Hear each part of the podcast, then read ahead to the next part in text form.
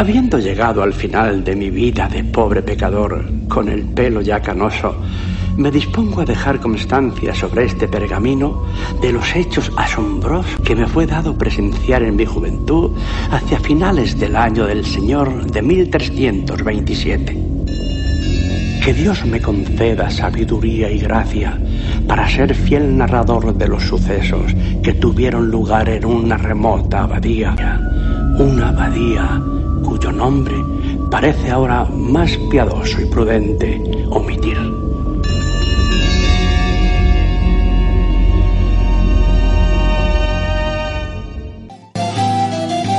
Comienza la abadía en Mejora tu Vida FM Madrid 101.5 FM.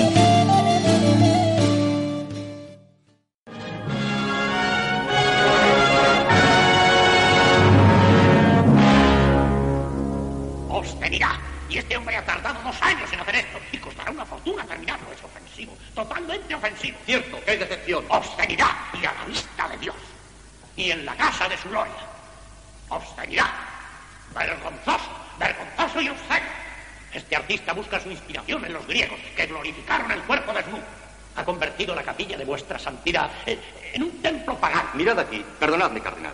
Creo que el error de Buonarroti es que se ha alejado mucho de los griegos. Estas retorcidas masas de carne, estos torturados músculos, ningún griego hubiera pintado así. Vergonzoso. Bien, Buonarroti, ¿qué tienes que decir?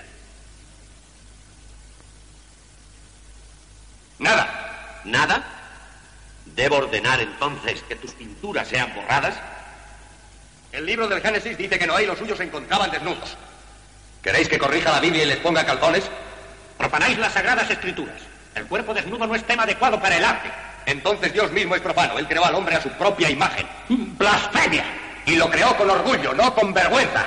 Y dejó que los sacerdotes inventasen la vergüenza. Y ahora herejía, herejía. Pintaré a las criaturas humanas como Dios las creó, en la gloria de su desnudez. Pero hacedlo al menos al modo de los griegos. No, a mi modo. Al vuestro, ningún artista puede ya igualar a los griegos. ¿Por qué no? ¿Por qué creéis que no? Y aun superarles incluso. Bien, maestro Buonarroti, conozco vuestra falta de modestia, pero ¿de verdad os creéis superior a ellos? Me considero diferente. ¿Y en qué estriba esa diferencia? Pues en que soy diferente. Soy florentino, soy cristiano y pinto en este siglo. Ellos fueron griegos, paganos y de otra época. Paganos, cristianos, un artista debe estar por encima de esos detalles. Y un cardenal, sobre todo si pretende entender de arte, debe estar por encima de vuestras necedades.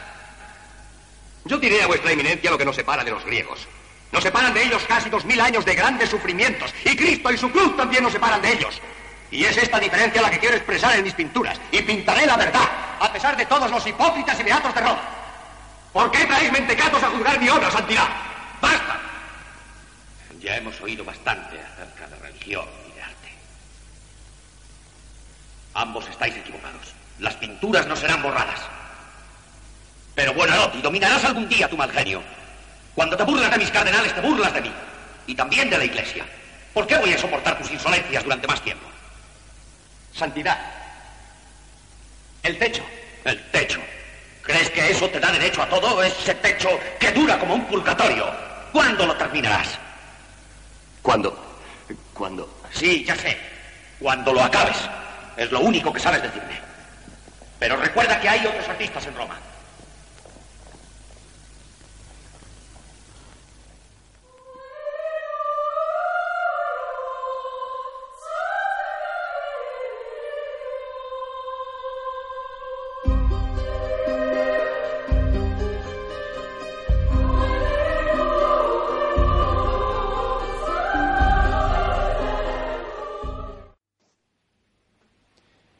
Buenas noches. Les hablamos desde Mejora tu vida. Mejora tu vida en el 101.5 de la FM. Como cada jueves estamos delante de la presencia del Señor para poder hablar y predicarles acerca de la palabra de Dios.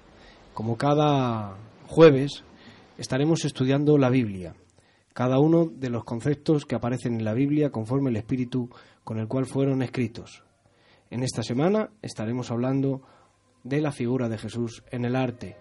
La historia está plasmada de arte y Jesús no podría estar fuera del arte. Nuestro Dios es un Dios eterno, invisible e inmortal, pero el Dios que vino entre los hombres, que se hizo carne, dice la escritura que vimos su imagen. imagen como la del unigénito, Hijo del Padre, lleno de gracia y de verdad. Quien les habla, el pastor Carlos González, en la abadía del Sinaí. Como cada jueves tenemos a nuestro director, a José González. Muy buenas noches. Pues buenas noches, Carlos. La verdad que bueno, pues es un placer enorme, un privilegio estar una semana más aquí en esta nuestra abadía, donde hay pan para el hambriento y vino para el sediento. Lugar donde cada semana estudiamos un poquito más la palabra de Dios. Concretamente, bueno, pues en esta en el programa de hoy vamos a hablar mucho de arte, vamos a hablar de cine y bueno, pues yo quiero contar eh, una frase que, me impactó. La frase la digo en italiano, que es Michelangelo Bonarotto Florentino fa Quiere decir algo así. Miguel Ángel Bonarotti, Florentino, hizo esto. Esta misma frase es la que rezaba en la banda que llevaba María en el pecho en una de las esculturas más famosas de la historia de la humanidad, la Piedad. La Piedad de Miguel Ángel, que está en el Vaticano, es una estatua que, bueno, pues eh, cuenta la historia que en el 1498 Miguel Ángel mm, recibió el encargo por parte del, cardenal Villiers, a cambio de 400 ducados de oro, de construir esta escultura. Escultura que le daría un plazo de un año para terminarla, en la cual eh, cumplió Miguel Ángel eh, escrupulosamente y la entregó dos días antes de, que se cumpliera el, el, pacto convenido a cambio de los 450 ducados. Pero Miguel Ángel era joven, Miguel Ángel tenía 24 años.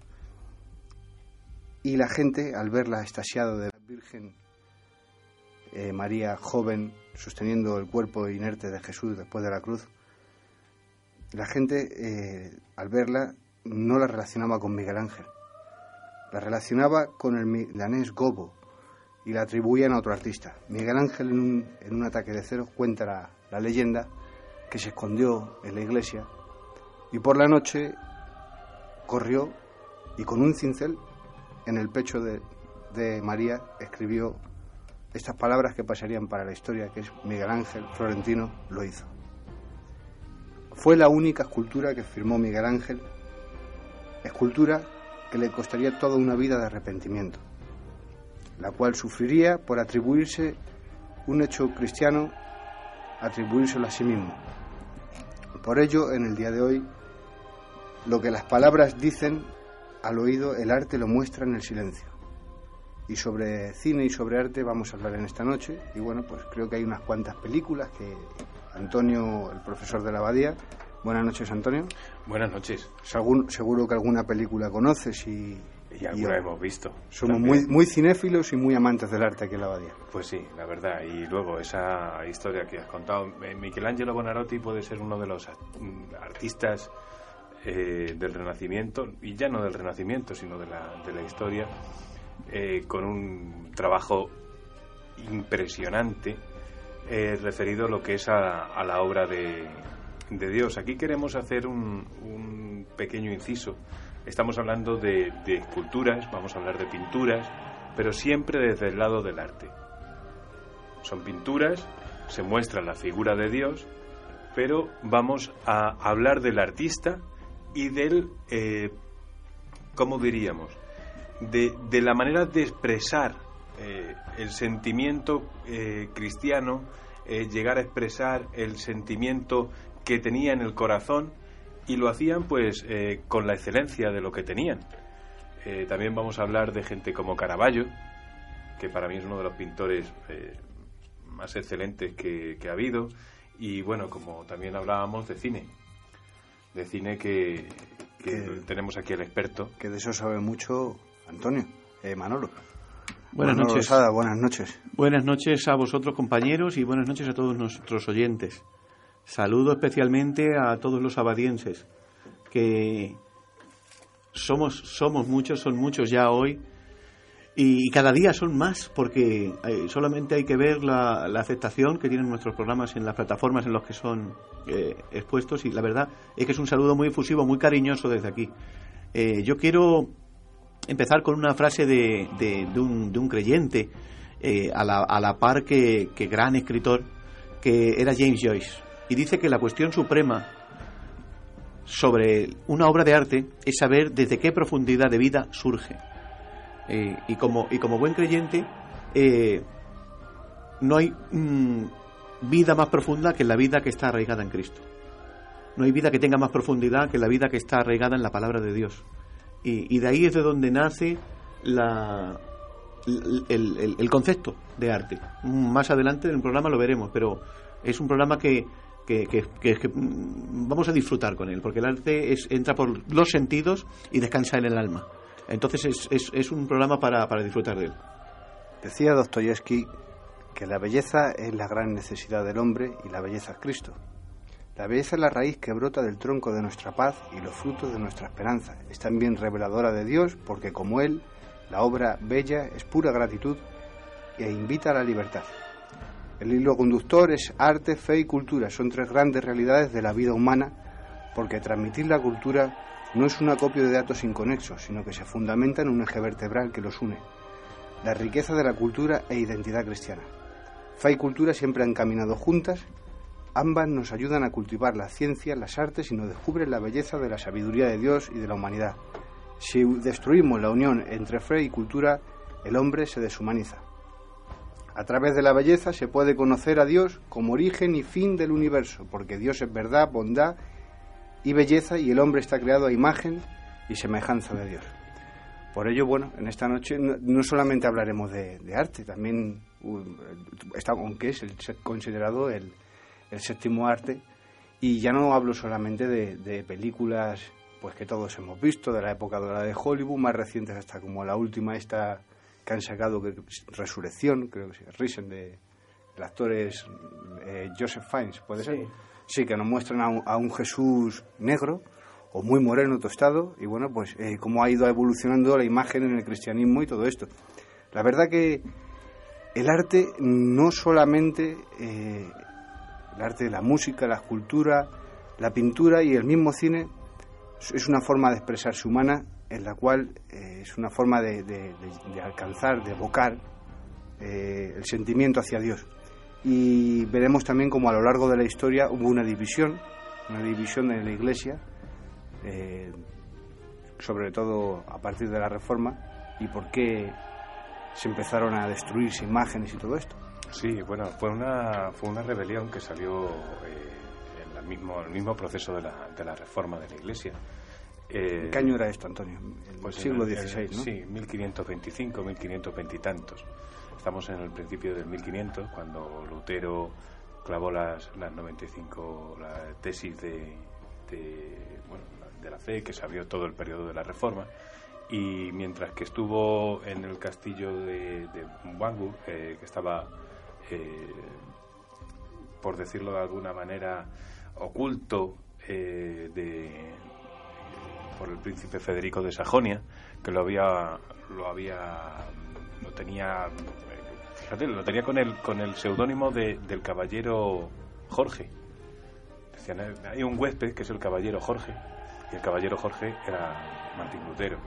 Le tenía yo oculto que mientras en esos dos años que estuvo eh, aprovechó para traducir el Nuevo Testamento al, alemán, del griego original al alemán. Eh, allí, bueno, se salieron unas, unas cuantas eh, revueltas, cambios de opinión, y Thomas Munser, eh, con, con la revuelta de los campesinos, bueno, una, una guerra, murió muchísima gente, y, y, estos fueron los primeros que tomaron, tomaron las armas, pasaron a las, a las iglesias católicas y empezaron a, a derribar lo que eran las imágenes y los cuadros, a quemarlos. Estos eran los, llamados iconoclastas. Iconoclastas. Los iconoclastas. Estos, estas personas, bueno, los iconoclastas, eh, como la misma palabra dice, eh, rompían, rompían el icono, rompían la imagen. Entonces, bueno, consideraban eh, todos estos objetos como de adoración y los tomaban como, como idolatría pero eh, nuestro objeto o nuestro objetivo con este programa no es ese, sino el ver, como hemos dicho, el arte. El arte tanto en, en todas sus facetas. El arte no es el arte de frío. No, no es morirte de frío. el arte no es morirte de frío. Si es cierto que hay una cosa que hablabas de guerra, es importante, y es que la gente no lo sabe, que es a partir de lo que me comentas de la reforma, en el siglo XVI, este, lo que son los protestantes calvinistas, que como vimos en el programa anterior, eran todos aquellos que pensaban que no, existía el libre albedrío y todo estaba designado, llamados hugonotes, y la Liga Católica. Causó un gran cisma que implicó a las dos eh, casas reales eh, de Francia y ahí derivaron en, unas guerras que se llamaban las guerras de religión. Estas guerras fueron ocho y duraron casi 30 años.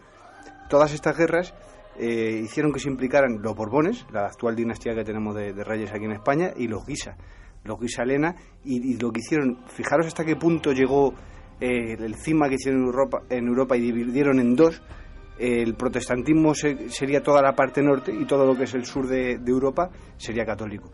Lo que hicieron fue una gran guerra con connotaciones internacionales que hasta la reina Isabel de, Inglaterra eh, tuvo que, tomar parte en el asunto. Y estas guerras fueron muy sangrientas. Luego fueron a todas las caras del pueblo, clase media, campesinos, trabajadores.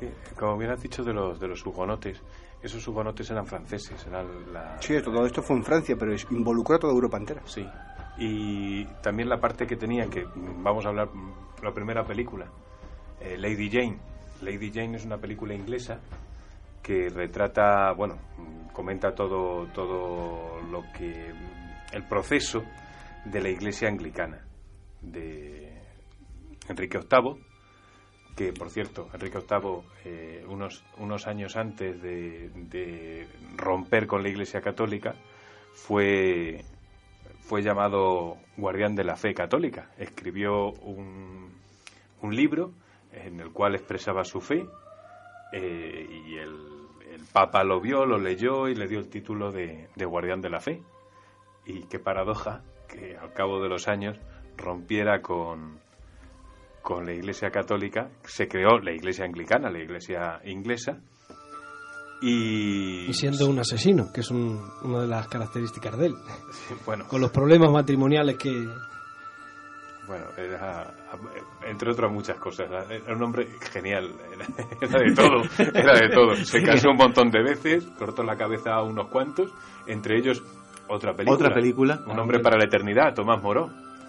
Tomás Moro es eh, eh, era un valido del rey, era un hombre importante en la corte, eh, llegó a ser incluso canciller en Inglaterra, en la corte, y era un, humanista cristiano.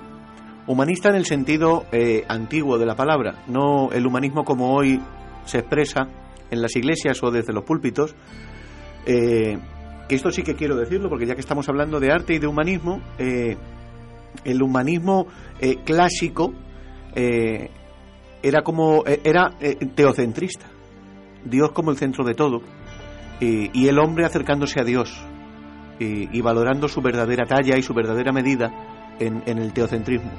Sin embargo, el humanismo ha ido degenerándose y, y ha cambiado ese teocentrista a antropocentrista, en el que declara que el hombre es el centro de todo.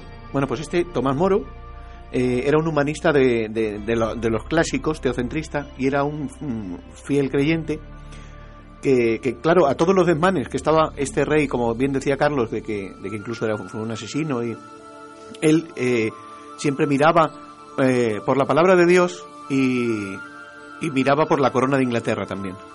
De hecho, fue condenado a muerte por, por, por Enrique VIII, precisamente porque era le consideraba un tropiezo para sus para sus voluntades y, escribió eh, un famoso libro que se llama Utopía, este Tomás Moro, en el que cuenta, y es, un, es más que nada, es, es un ensayo llevado a la narrativa y, habla de, la, de, un país que se llama Utopía y que sería el estado ideal. La verdad es que es un, libro muy recomendable. Lo único que, de, bueno, de cierto tiempo a esta parte, bueno, de, lo que es a partir del siglo XX, a esta parte todo el siglo, eh, lo han tomado mucho eh, las personas de ideas marxistas y las personas comunistas, porque ya en el siglo XVI hablaba de eh, utopía de, de bueno de lo que ahora el comunismo quiere de, lo que es el tema social eh, el tema de derechos, de trabajador y todo eso lo, lo, marca bastante. Lo que pasa es que esta película sí la recomiendo, de Richard Barton y, y el otro, bueno, que hace de, de Enrique VIII. Es una película de Richard Barton extraordinaria. Eh, y, y tiene, tiene unas... Sí, Robert, Robert Shaw. Y tiene unas, una parte en la película en el cual, bueno, gira en torno a, un juramento que tiene que prestar. Eh, un juramento de, de, lealtad al rey. Y cómo cambian las comas, cómo cambian, eh, con qué fórmula tengo que jurar el, la lealtad al rey. Porque yo no estoy de acuerdo con, la, con, con lo que está haciendo. Bueno, pues si dices esto y esto y esto otro, juras, salvan la vida y el rey te, te tiene otra vez en su lugar. Eh, no, tenemos que cambiar esto. Y hay cuatro o cinco, como, como, como, bueno, es una obra de arte esta película, hay que verla. Yo la recomiendo, es un nombre para la eternidad. Sí, eh, de hecho, eh, es una película del año 67, pero que, que, que está, y es, está dirigida por Fred Zinnemann.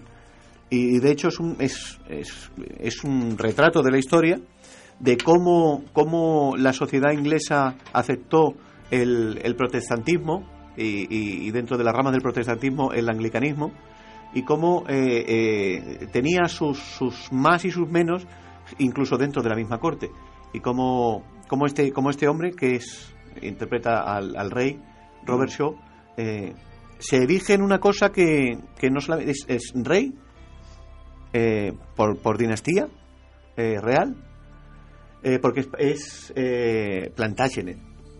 Era Tudor. ¿Tudor? Sí, fue el que, que sucedió a los Plantagenet, la, fue el que finalizó la, la guerra bueno, de las pues rosas. Se, se, se, declara rey de Inglaterra por la gracia de Dios, como él dice, y sacerdote.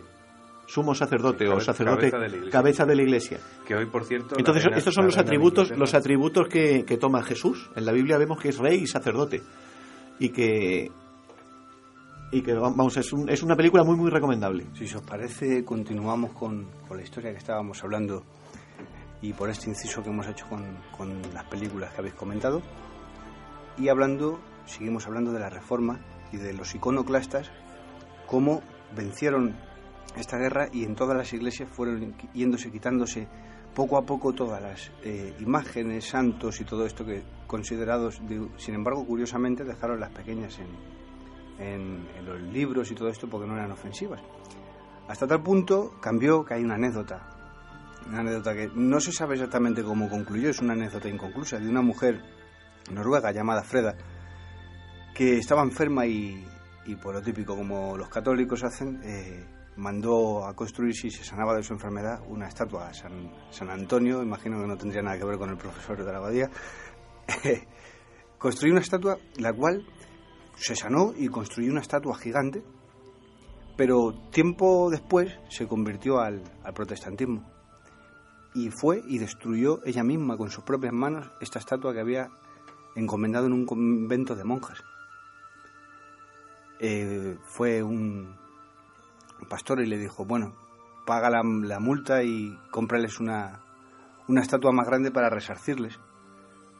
Y es curioso cómo cambiaron de padecer y como eh, decíamos de los Borbones y todo esto, y Felipe II, Felipe II, y aquí es donde yo quiero llegar, hizo un gran, una, una gran eh, persecución a, al protestantismo. Y es curioso porque Felipe II tenía, hizo una pequeña obra eh, artística, que lo tenemos, es el monasterio de San pequeña. Lorenzo. Pequeña obra pequeña. artística, lo digo irónicamente, que es el monasterio de San Lorenzo del Escorial. Sí. Este monasterio que está situado en la Sierra de Madrid, just, justamente en el monte Avantos, es un monasterio que, según cuenta la leyenda, intentó hacer un, un segundo templo del rey sí, Salomón. Conforme a la imagen que, que, viene descrita en la Biblia. Y luego, según se dice, cuando Lucifer cayó del cielo, cayó a la tierra, hizo, estuvo en Madrid y hizo siete bocas de, del infierno. Y una de estas siete bocas de entradas al infierno era este monasterio. Y sobre base a esta boca del infierno construyó el monasterio del Escorial y se obsesionó con un pintor en concreto. Con un pintor que pintaba solamente cuadros sobre motivos eh, bíblicos, pero lo hacía con una sátira, una crítica y que se le llegó a, considerar un hereje, que era el, el Bosco. murió obsesionado hasta tal punto con él que curiosamente coleccionaba todas las pinturas y al final de su vida recluido en esta especie de, segundo templo del rey Salomón que es el San Lorenzo del Escorial que tiene unas medidas perfectas, gigantes, con obsesionado con él hasta el fin de sus días. Y aquí podemos ver como precisamente del Bosco, como tiene cuadros como el Jardín de, las Delicias. No sé si es un tríptico, cualquiera que se meta en Google puede verlo y entenderá la crítica que hacía a la sociedad. Es que es el primer surrealista. Eh, la pintura de, del Bosco es. Vamos, es increíblemente. Te puede llamar la atención y dices, bueno, ¿cómo eh, estas personas del siglo XVI, con todo el arte que había, estábamos hablando de la, de la era más dorada de la pintura, Velázquez, de Rembrandt, Zurbarán, de Rubens, Greco, Rubens, eh, Caravaggio, Michelangelo, eh, Michelangelo, eh, Leonardo da Vinci. ¿Cómo puede ser que, que, pues sí, había un genio que se llamaba Johannes Bosch? Jerónimos van Aken, el Bosco. el Bosco. Que por cierto se le consideró un hereje. Pues no me extraña. No me extraña porque, claro, en aquella época... Sí, porque fue un adelantado en cuanto a arte se refiere y a, y a eh, eh, eh, manera de pintar y de expresar sus sentimientos, porque es que eso es el arte. Vamos a centrar el, programa. el arte es la manifestación de un sentimiento. Es hacer visible algo que, que nace en el alma. Y por eso estamos hablando del programa de Dios y el arte. podemos encontrar eh, en, la, en, el primer capítulo de, de la Biblia, en el Génesis, podemos encontrar a Dios como el mayor artista y cómo eh, eh, empieza a crear las cosas más bellas que ningún artista puede crear. Es decir, cómo crea los cielos y la tierra, cómo crea las plantas.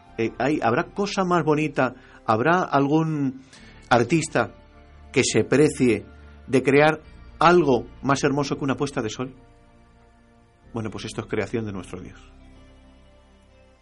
¿Habrá algo más bonito que venía yo diciéndole a nuestro profesor cuando veníamos en el coche hacia aquí? Eh, ¿Habrá música más bonita que, que, la nana o el, o, el, o el, canto con que arrulla una madre a su hijo? Bueno, pues esto es creación de Dios. Y nace de un corazón eh, atrapado por el amor de Dios. Entonces, el arte, eh, eh, Dios es la mayor, eh, el mayor expositor de arte. Y hacerte una pregunta. Hablábamos al principio de que Miguel Ángel, La Piedad, fue la única obra que firmó. ¿Y Dios, la creación, su obra perfecta, la firma? Sí. ¿Sabemos ver la firma de la obra de Dios en la creación? Sí, sí. La, la obra maestra de, de, Dios en la creación es, es la creación del hombre. De hecho, es creado a su imagen y conforme a su semejanza, según nos dice la Escritura. Y parte de esas virtudes de imagen y semejanza de Dios es la capacidad de crear y, la capacidad de dar sentido a los pensamientos y de, y de mm, plasmar los, los sentimientos. ¿Vale? Entonces vemos como, como la, la obra cumbre de la creación es el hombre, pero el hombre en armonía con Dios.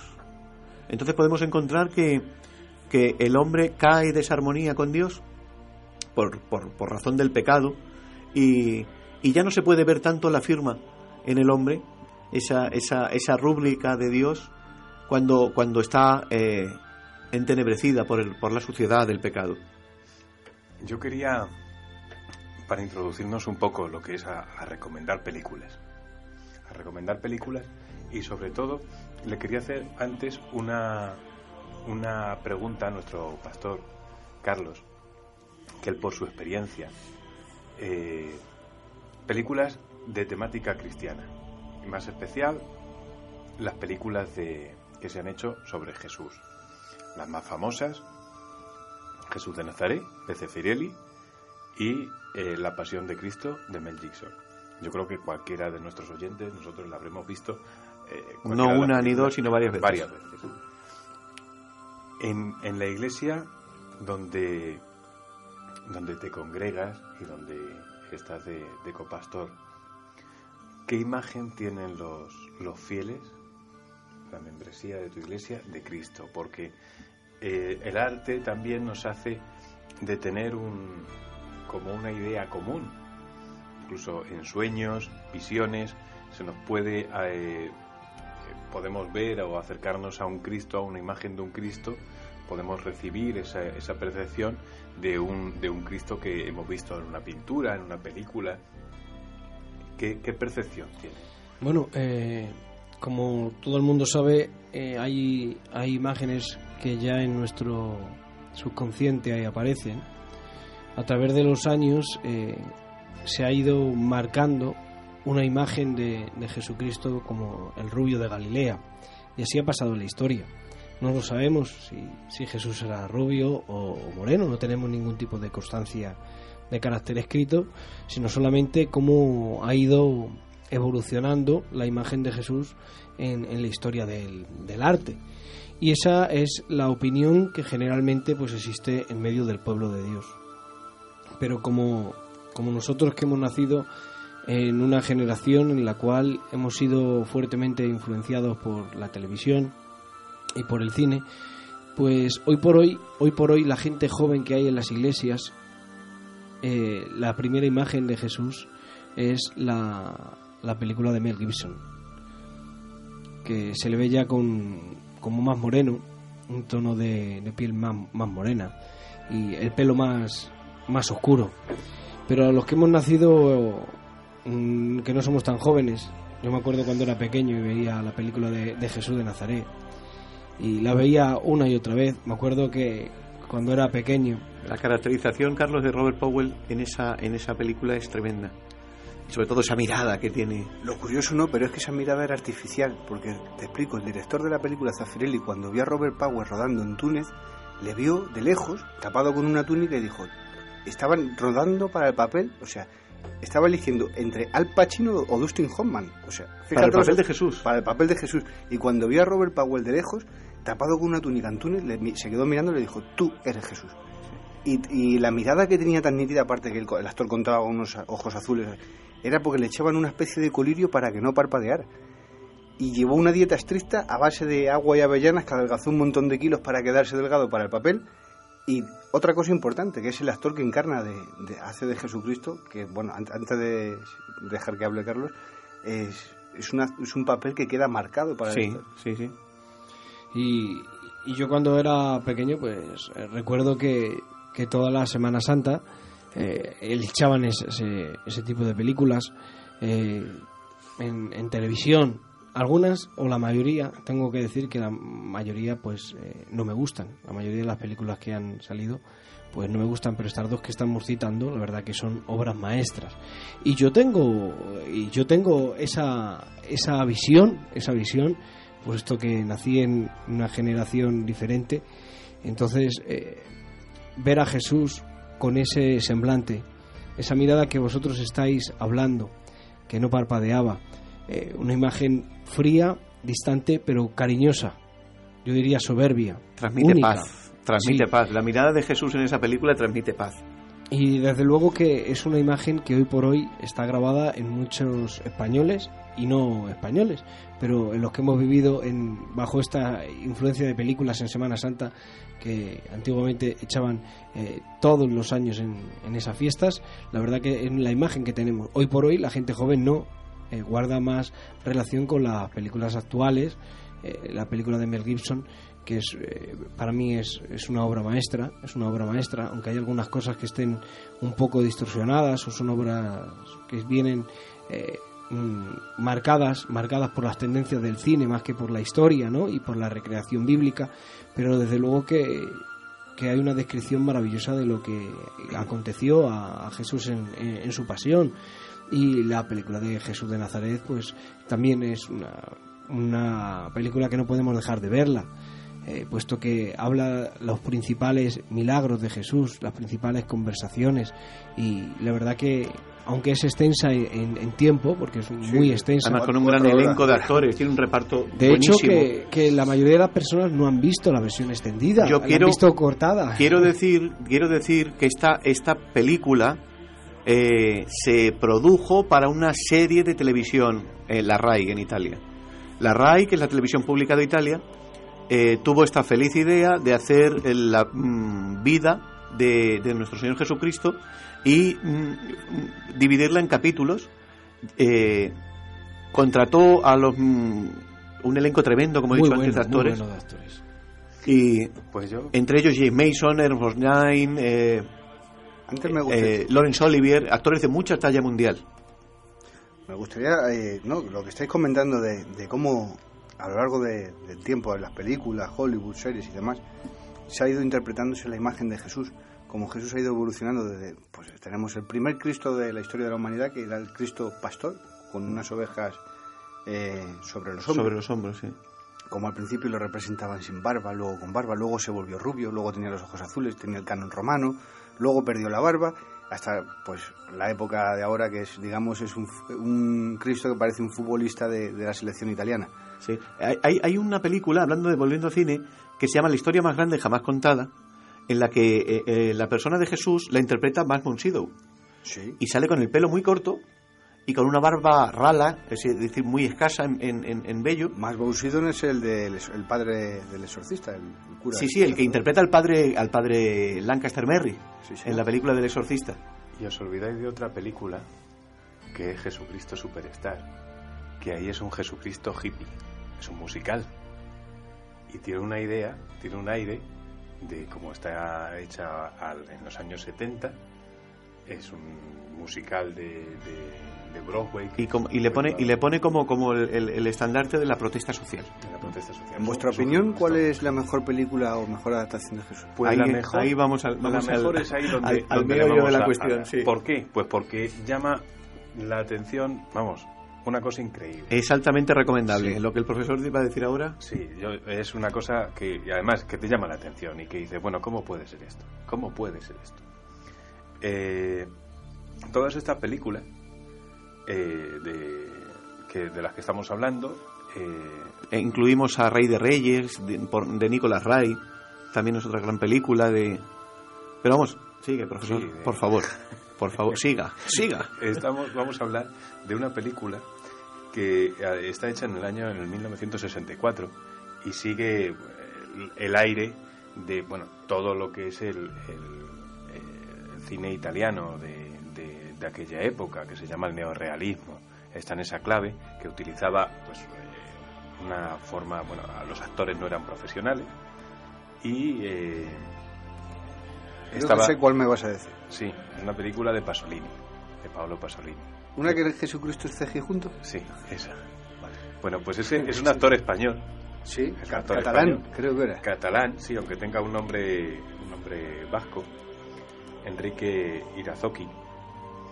Y bueno, este, esta película a mí lo que me llama la atención Está considerada la mejor. sí. la- no, es mejor, no, es que el guion, la película se llama El Evangelio según San, San Mateo. Mateo. Pues el guion es sacado de la Biblia, el Evangelio según San Mateo. Letra por letra, coma por coma. No hay cosa más, bueno, es literal. Es que la película es desde que empieza el, el Evangelio según San Mateo hasta que termina el Evangelio Es según que, Antonio, San Mateo. ahora que lo dices, si te das cuenta, casi todas las demás adaptaciones de las películas de Jesús suelen ser una versión de los evangelios armonizada. Es decir, Armonizada y, y luego, que bueno, y luego hay licencias argumentísticas Efectivamente. y hay licencias de, gui- de guion, que esto también hay que contar con ello. En el, ¿Qué me llama la atención? Pues porque este personaje Pasolini, aparte de ser homosexual declarado, era un ateo confeso. un ateo confeso y eh, bueno estaba totalmente en contra de lo que de lo que era la iglesia y más la iglesia católica que era la iglesia italiana eh, que aquel como decía pues eh, le, le- le presionaba cómo puede ser que la mejor película de Cristo la haga eh, este director La más Este afín a las escrituras. No decimos que es la mejor porque sea la más bonita de ver, sino porque es la más afín a las escrituras. Y luego el- no, y la más y, la más veraz y luego el aparte la estética de la película es muy sesentera es una estética que, que también rompe con, con todo Eh, los escenarios los actores no son ninguno profesionales y lleva pues todo esa- ese aire del neorrealismo de las películas de Vittorio De Sica, de Pasolini, de Visconti, todo ese, eh, ese aire de Michelangelo Antonioni, todo, todo ese aire del, del gran cine de- italiano de los 60. es de visión obligada. Es una película en blanco y negro, pero que se puede eh, ver el, Evangelio según San Mateo porque es la Biblia en el Evangelio según Hablando de, ya que me das pie sobre las licencias en los guiones y las licencias que toman los, los guionistas y, los directores al, al, tomar temas bíblicos, eh, es de, obligada, de obligado comentario la película Los Diez Mandamientos, de Cecil B. DeMille. Eh, de hecho, ¿quién no ha visto los a Charlton Heston haciendo de, Moisés? De hecho, comentábamos hace, hace tiempo que, un hermano decía, yo cuando suba al cielo y, me encuentre cara a cara con Moisés y, descubra que no es Charlton Heston, pues quizás me lleve una desilusión. Porque la idea que tenemos todos en nuestra mente de, de Moisés es Charlton Heston, con barba blanca y, ese porte de, de, autoridad de la parte de Dios y, y, quién no ha visto esa película? luego, aparte, fue una superproducción de la época, que por cierto, eh, mi abuelo Gloria esté trabajó como extra. En esa película pues se, eso que no sabía. se rodó aquí en España. Pues hablando, hablando de las licencias sobre el argumento, este director Cecil, Cecil B. DeMille, o B. DeMille, como dicen los ingleses, eh, hizo otra versión anterior del mismo tema, los Diez Mandamientos. Lo único que esta versión es la hizo en cine mudo. Porque en una película duraba cuatro horas sí, largas. Y de hecho, eh, esta película en cine mudo la hizo el mismo director y tiene una licencia argumentística preciosa, muy, muy, muy, muy hermosa, porque es eh, narra eh, el llamamiento de Moisés, narra la salida de Egipto, de la esclavitud, con la poderosa mano de Dios guiando a Israel, y luego narra la recepción de los mandamientos en, el monte Sinaí, de parte de Dios a Moisés y luego el argumento cambia radicalmente. También la recomiendo, lo que pasa es que quizás eh, al ser cine mudo pues es más difícil de, de, ver, ¿no? Pero es en blanco y negro, en cine mudo, y una vez que recibe Moisés las tablas de la ley de, en el monte Sinaí, ahí termina lo que es la narración histórica, por así decirlo, de la película, y entra otra otra otra mm, película totalmente diferente, aún dentro de la película el argumento gira. Y, nos presenta a dos hermanos en los, eh, la década de los años 20, 1920, actuales o, o, contemporáneos al rodaje de la película, y cómo estos dos hermanos eh, hablan y llevan una vida, uno conforme a los mandamientos y otro que rompe completamente los mandamientos. Es decir, uno es el que hace la voluntad de Dios y el otro es el pecador. Y cómo la vida de estos dos hermanos eh, se entrelaza y, y es la práctica de los diez mandamientos. Muy recomendable también. Mm, hablábamos de que cuando subamos al cielo y no nos veamos a Moisés de Charlton Heston, queramos o no, todos estos estereotipos marcados por el cine, sin duda alguna, han influido, como bien decía también Carlos, en el, en el subconsciente colectivo, en el imaginario de la gente a la hora de, imaginar, incluso yo te diría que hasta muchas veces para, para el, movimiento pentecostal, todo esto, eh, lo que es las imágenes, visiones y todo esto. Entonces, bueno, yo quiero hablar y preguntaros sobre otro tipo de películas que actualmente están muy en boga, o en los últimos años, y son todas estas películas, eh, pues Fuego del Cielo, Dejados atrás. Dejados atrás, Arrebatamiento, todo este tipo de películas, la cual yo vi una, que la última que vi, que, que creo principalmente que, que incluso me atrevería a sugerir que muchas veces es una forma de, de, introducir doctrinas entre el pueblo y todo este tipo de películas que suelen ser eh, blockbuster de, de las 4 de la tarde que ponen en la televisión. ¿Qué, qué, opinión se merece este tipo de películas? Bueno, pues encontramos, eh, encontramos de, de, todo tipo, de todo tipo. Hay algunas que están mm, basadas en, en, novelas, en novelas y, a lo mejor tienen, tienen una idea bastante interesante, pero luego, como bien dices, eh, José, cada, cada escritor y cada director pues tiende a, dar su versión de, las cosas que acontecen en la Biblia o, de las realidades que nos transmite la Biblia. Por ejemplo, una, unas, unas cuantas eh, tienen que ver con temas escatológicos, con los acontecimientos eh, finales de la historia. Y, y la película, por ejemplo, del, del remanente, del remanente, habla mm, que es interesante, no es que la crea así, pero me parece interesante, la del remanente, cómo hay un grupo de, de creyentes en medio de la confusión que es causada por la, por la época del anticristo. Entonces, eh, el verdadero remanente son aquellos que creen. Y cuando una persona cree, en ese momento es, por así decir, un, un término moderno que no me gusta, abducido, eh, eliminado por parte de Dios y Dios se lo lleva como eh, su alma fuera arrastrada cuando empieza a confesar y a creer de una forma verdadera y original. Eso no es que yo lo crea, pero desde luego que, que la idea que han tenido eh, lo- los escritores y los directores de esta película al plasmarlo de esa forma, pues es, es interesante. No lo creo, porque creo sinceramente que cuando lleguen esos acontecimientos, sin entrar en, en- en disputas teológicas, pero creo que no va a ser así. Pero desde luego que ese tipo de, de imágenes pues te llaman la atención y, y muchos muchas de estas grandes producciones pues son novelas, la novela de Dejados atrás y cosas de estas Sí. que han vendido muchísimos libros y Tila Haye que es un, un grandísimo escritor y teólogo eh, especialista en, en estos temas, pues eh, trata de recrear los acontecimientos que van a suceder desde una forma ya no teológica, sino de una forma de, experiencia de vida. Y para nosotros los creyentes, pues eh, está bien, pues el conocer cómo podrán llegar a ser esas cosas, pero todo forma parte de, de la imaginación, igual que Julio Verne en su época fue capaz de predecir y, y de anunciar en, en cierta forma acontecimientos futuros. Cada director o cada escritor o cada escultor eh, tiene esa capacidad, esa capacidad de poder influenciar a través de, de sus obras el pensamiento de generaciones y muchas veces acertada o desacertada. Pero ah, desde luego que hay películas que son bastante interesantes.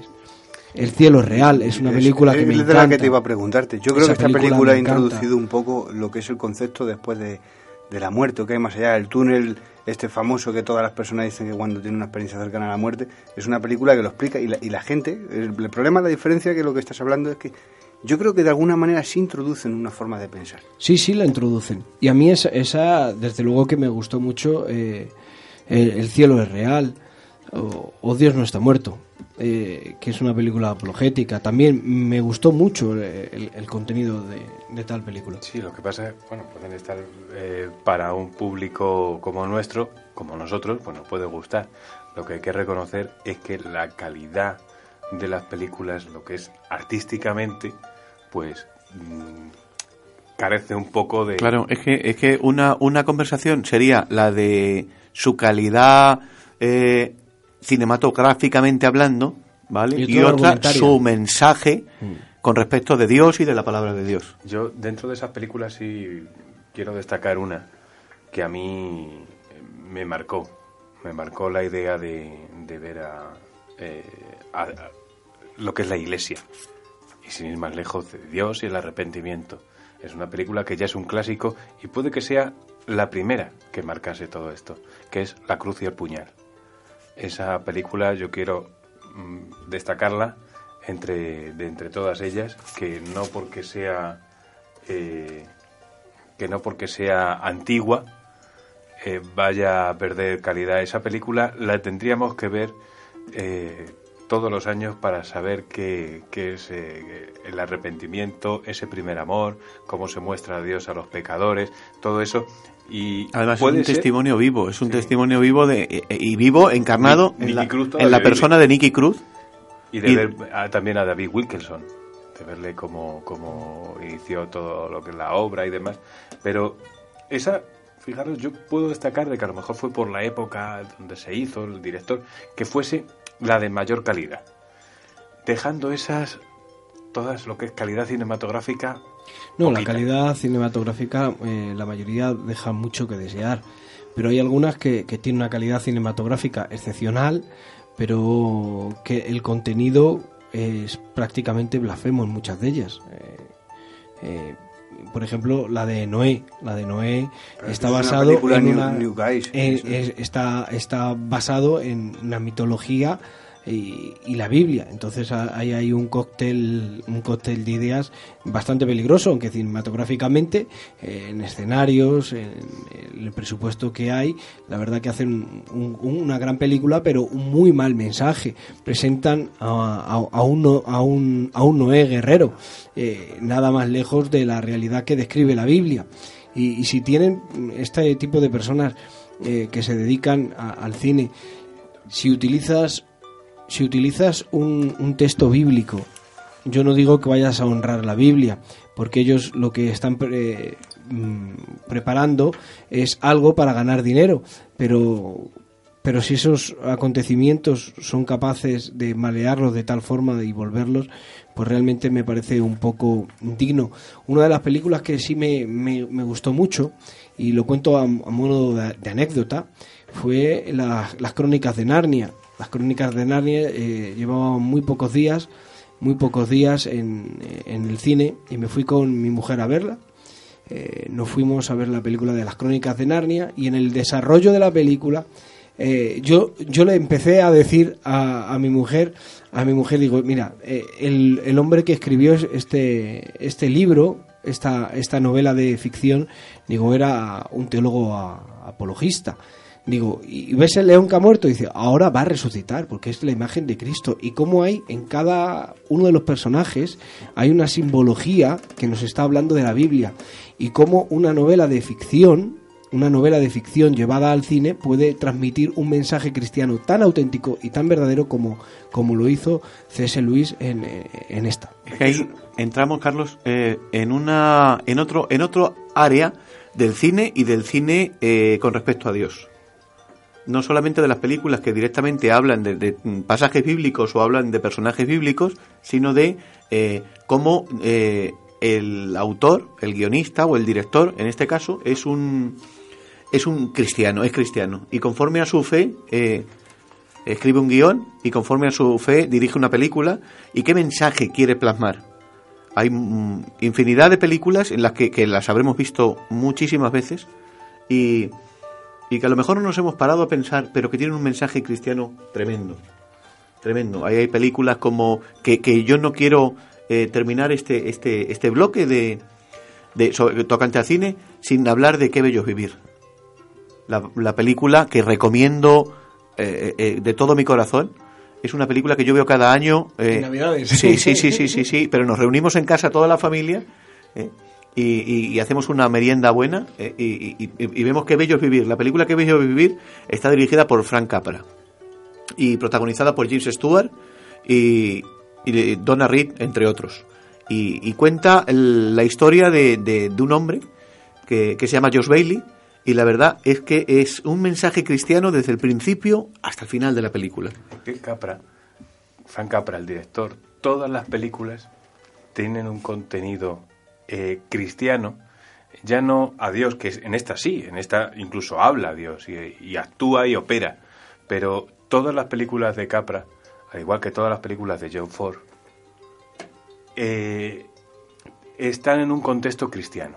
Eh, los personajes son cristianos, salen Biblias, hay iglesia, fe, todas viven en, en una comunidad, viven en una iglesia es curioso lo que decís, que os reunís para ver eh, en familia todo esto. Yo y mi familia nos reuníamos para ver el Grand Prix, el gran juego este que compiten en varios pueblos que son... Sí, sí, Pero bueno, no, referente a lo que decís, de que sí, que hay películas que aparentemente que tienen que tener un mensaje cristiano, como decía Carlos, esta última de Afrosky, de Noé y demás, que es una película, una visión muy New Age, eh, muy nueva era. Igual lo mismo le pasaba a la de Moisés, Dioses, Dioses y Reyes, esta de Christian Bale, de Batman reconvertido a Moisés. Horrible, horrible. Eh, he escuchado a poca gente que le haya gustado, pero yo no sé si vosotros os pasa igual. Eh, en muchas otras películas que tienen un título y un argumento supuestamente alejado del cristianismo, sí que veo un mensaje claro, igual que en otras veo un mensaje negativo al contrario y concretamente un mensaje que sí que veo un mensaje cristiano. Luego, cuando me enteré que el autor era, por supuesto, era, era cristiano, era J.R. Tolkien, el Señor de los Anillos. Si os dais cuenta, es una criatura inocente que tiene que cargar con un peso que no puede con él y llevarlo y pagar por, por, por, todos los demás que no pueden hacerlo y solamente lo puede hacer que es Frodo cuando lleva el... Entonces, esta película, otra que hay de Will Smith, que también es Soy Leyenda, que es un hombre que es inmune a un virus, que toda la humanidad está contaminada y por su sangre, por su sangre precisamente todo lo demás está la cura y son salvos. Y así hay un montón de ejemplos de películas. yo soy leyenda. Que vamos a ver, todas estas Omega películas- Men se llamaba en, Sí. en, en América. Todas estas películas tienen tienen Esa película. Omega Men, ¿no? parte El hombre de Omega. una- Sí. Parte de una anterior, que es el último hombre vivo. Sí, pero yo he visto la versión Por- antigua por que... Charlton Heston. Charlton Heston, que por cierto, Charlton Heston era- parecía que no había otro actor. Es como todas las películas Que por cierto argentinas es que... súper cristiano, ¿eh? Sí, es como todas las películas argentinas que las protagoniza Ricardo Darín. Siempre que hay una película argentina, y ¿por qué sale siempre Ricardo Darín? Yo creo que no, es el mejor, aparte que es No, un pero si excelente nos están actor. escuchando en Argentina tenemos que decir que también hay, hay grandes No, no, el cine ¿no? argentino es excelente. Sí, ¿eh? sí, sí, sí. Excelente, hay películas muy buenas. Está Perretti, está Gastón Paul, hay, bas- hay bastantes actores argentinos. Aquí que en España que tenemos también buenas recomendables. Películas, pero también somos Muy capaces de recomendables. hacer los, Federico los Lupi, que petardos. también rueda Pues aquí en España. Ahora, volviendo al tema que estabas hablando y de Darren Aronofsky y demás, tiene una película que se llama El luchador, Sí, de Mike Rourke. de Mike Rourke.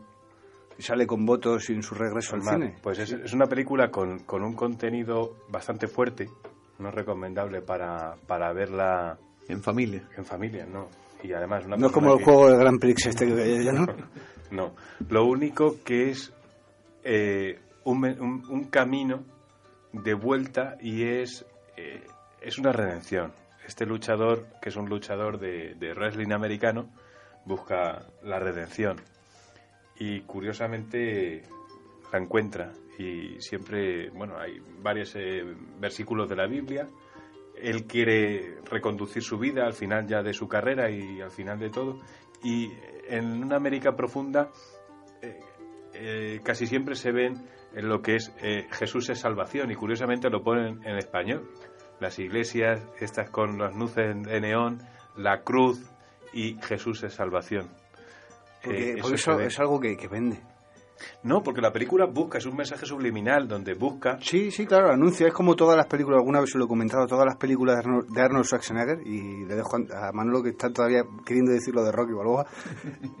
todas las películas de Arnold Schwarzenegger, si analizamos los últimos títulos, si os dais cuenta, siempre sale la portada, es son las mismas, la misma portada, es decir, eh, gesto de mal carácter de enfadado, Sí, sí, helicóptero detrás y explosiones detrás. Os animo a que busquéis por internet de los días, todo ese. os animo a que busquéis por internet y empecéis a ver eh, carátulas de películas de sí, como sí. todo. Porque es algo Coincidimos en que- eso sí también. que quieras o no, llama la atención a la gente. Y es curioso. Hay una película que fue galardonada con Oscar, sí, eh, además, eh, Oscar, eh, aún siendo una película de habla no inglesa, que esto es un dato a tener muy en cuenta porque fue, fue aclamada por la crítica, y que tiene un mensaje de redención y un mensaje de esperanza tremendo, eh, y que se llama eh, La vida es bella.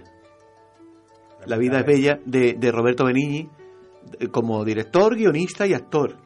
Es tremendo, es tremendo. Y como dentro de, de- de un campo de concentración, eh, ellos están, Esa están al margen y a salvo, a salvo de la crueldad, de la maldad, eh, porque tienen esperanza Sí, y, y porque creen. Es una película, como digo yo, como igual que hay muchos libros y muchas obras, Y no es una que película te hacen eh, mejor persona. típicamente cristiana, pero que, que, que rezuma fe por, todo, eh, por, por, por, los cuatro costados, como suele decir. Eh, en ellos hay esperanza, en ellos hay amor, el amor de la familia, el amor de... eh, eh, y están a salvo, dentro de un campo de concentración, están a salvo de todo mal, de toda oposición y de todo, todo ataque. ¿eh? Pero ataque radical, porque es eh, la Alemania nazi la que ataca. O sea que eh, es una película cristiana. Me, estaba hablando antes que veníamos por el camino hablando y- y- y voy a dar una pincelada solamente de una película que hemos visto todos, seguro, todos aquellos que nos escuchan habrán visto Rocky, la película de Sylvester Stallone. Si no lo dices hoy, yo creo que. Sí, yo que, eh, bueno, pues Rocky eh, eh, muchas veces la, la habremos visto y habremos visto una película súper entretenida, una película de acción, cargada de, de- de mensaje. muchos dirán que de moralina, pero bueno, es, es una gran película y muy divertida. Es, un- es, es- es- cine, espectáculo en estado puro. Bueno, pues tiene un mensaje cristiano. Tiene un mensaje cristiano por cuanto que es un hombre que, que, solamente busca, busca eh, eh, la realización como persona, eh, valorando lo que tiene, valorando de dónde sale, decíamos antes de, sabe en cada, en cada et- etapa de su vida, de las varias vers- versiones o partes que se han hecho, sabe de la cantera que fue extraído, sabe de dónde sale, valora lo que tiene, va por la bendición de- de- del, del sacerdote que le llama Rocco y le bendice después de o antes de cada, de cada combate.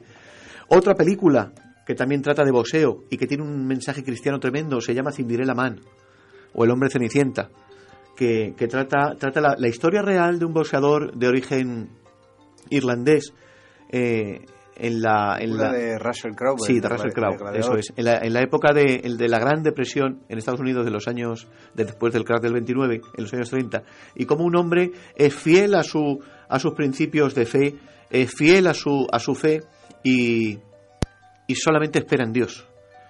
Solamente espera en Dios. Él eh, boxea porque es su, es, su, es su profesión, no sabe hacer otra cosa, pero él eh, eh, mantiene unos principios cristianos en su familia, las conversaciones que, tiene con René Selberweber, que es su mujer, son tremendas y llenas de, llenas de, de carga cristiana, las enseñanzas que da su hijo, aún pasando momentos de mucha necesidad, de mucha hambre, él se mantiene firme y persevera en su fe. Y, y esto y es una película que, recomiendo altamente. eh, de, se llama Cinderella Man. Hay, la verdad que hay cientos de títulos y bueno, pues sería difícil hacer una selección de todos sin que luego no nos llamen la patrulla anti-spoiler, porque habrá mucha gente que no ha visto esta película y seguramente habremos destripado bastante. Eh, pero sí que hay una película en concreto que bueno, fue un, un éxito y un éxito de una obra, de un libro, que fue un bestseller internacional, que fue llevado al cine con más o menos acierto, pero lo que es, partimos de la base de que, y relaciona este tema lo que es arte y cine, que es concretamente el Código da Vinci, basada en la obra de Leonardo da Vinci, eh, La Última Cena. A mí me, había una cosa que salía en el cuadro, me acuerdo toda la polémica que suscitó esta película, que si la María Magdalena, que si René Le Chateau, todo esto, y es cuando sale el cuadro, simplemente decir, vale, si ahí están los doce apóstoles y el que está recostado sobre el pecho de Jesús no es Juan, es María Magdalena, ¿dónde está Juan entonces? Entonces, yo no sé en base a como haciendo una especie de mezcla que mezclaron las dos cosas, hicieron un- una película que suscitó mucho polémica y, y Yo, yo he, leído, he leído el libro. El libro, eh, Dan Brown como, como escritor es bastante bueno. Y la verdad es que me animaba ¿no? a leerlo, porque, oye, parece un- una cosa que tiene un interés, que no sé qué, que no sé cuánto. Que... Bueno, mm, la temática, bueno, es un sacrilegio y es una herejía pura y dura. Además, sin pies ni cabeza. Pero lo que es la película es que es fatal, es que es horrorosamente mala, es que está mal hecha, porque si hubiese eh, tenido lo que es el ritmo que tiene el libro, pues aún se hubiese podido dejar de ver como se puede dejar de leer el libro. Que a mí la literatura actual no me gusta, pero... eh, Te gustan más las novelas caballerescas, ¿no? Sí, yo soy de... de- de- Como el Quijote. Sí. No, no, no, el Quijote no, por favor. Quiero la decir- nariz de Gaula. Quiero, Sí, quiero sí, decir una cosa. Un libro muy cristiano, quiero- ¿eh? Yo lo leí. y Quiero dar una pincelada sobre el Quijote y sobre. Cervantes.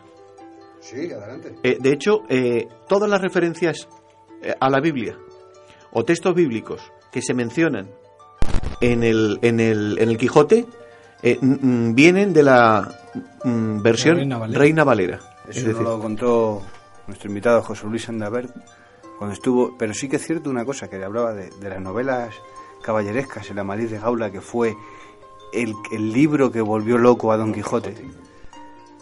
Era la- lo que la gente no sabe que la Amadís de Gaula era el Quijote realmente es una crítica, una crítica de mm, eh, no sé cómo te diría la, la palabra exacta, eh, una, una sátira de todas las novelas de caballería, excepto de una, que es esta, La Madrid de Gaula, que por cierto era, era un libro que se publicaba, como decir ahora, por fascículos.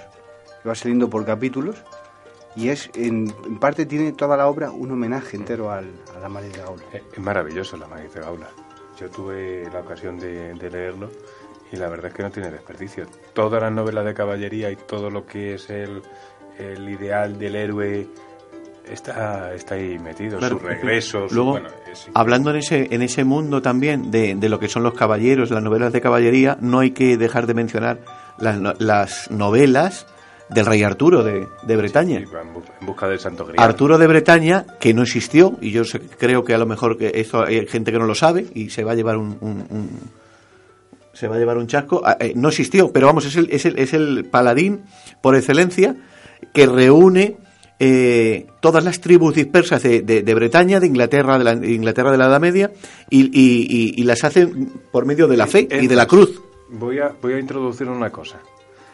Eh, tiene unos paralelismos increíbles la historia del rey Arturo y todo esto con Samuel que, y, y, David.